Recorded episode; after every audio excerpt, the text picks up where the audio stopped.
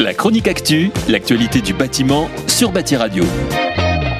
Le Premier ministre Jean Castex a annoncé que 2 milliards d'euros supplémentaires seraient débloqués par l'Agence nationale pour la rénovation urbaine, l'ANDRU, afin d'accélérer la rénovation de quartiers prioritaires.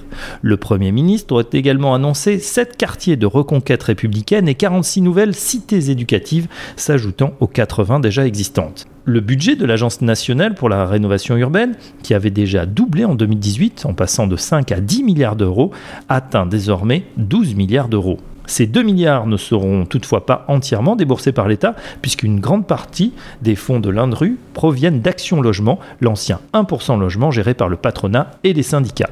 Ces 2 milliards d'euros supplémentaires annoncés doivent servir à débloquer des projets en attente de financement, notamment des gros quartiers à Marseille ou en Ile-de-France, a précisé Matignon.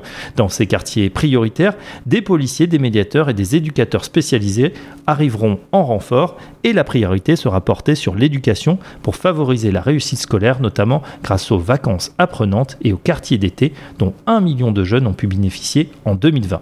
De quoi réjouir les 43 maires signataires en octobre dernier d'une tribune appelant à accélérer sur le logement social et la rénovation urbaine.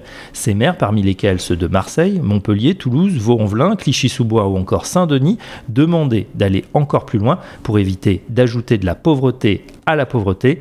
On le sait, dans le contexte actuel de crise sanitaire et économique, les habitants des quartiers les plus fragiles sont ceux qui ont déjà souffert le plus du confinement. La chronique actu, l'actualité du bâtiment sur Bâti Radio.